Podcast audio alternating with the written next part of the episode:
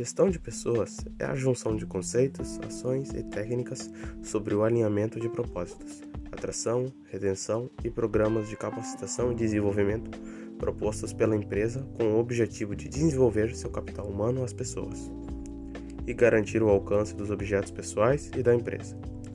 Pessoas é sobre elas e para elas que falamos quando nos referimos à gestão de pessoas e empresas. Pessoas profissionais que constroem relacionamentos, carreiras e corporações, que fazem a máquina girar e tudo acontecer.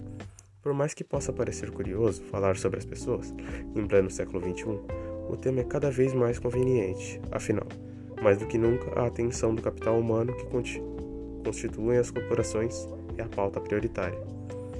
Distando o ritmo de tendências, a gestão de pessoas é parte imprescindível para qualquer empresa que deseje se manter competitiva no mundo corporativo. Tão volátil, sem pessoas, não há desenvolvimento, não há empresas. Departamento pessoal é uma área especializada na gestão dos funcionários da empresa. Ele gerencia a folha de pagamento, férias, benefícios, atestados, marcação de ponto e passes trabalhistas.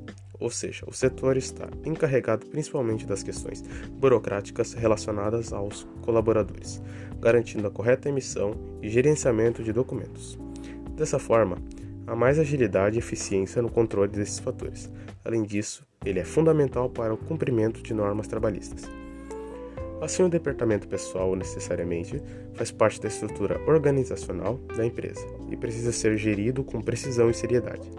Isso significa que empresas que negligenciam esse setor ou empurram com a barriga estão pro propensas a graves problemas jurídicos.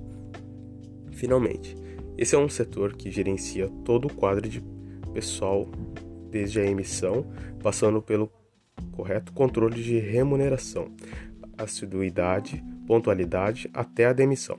Outras atividades importantes realizadas pelo DP consistem em explorar índices de rotatividade, controlar respectivamente a entrada e saída de funcionários e as faltas ausenciais de colaboradores.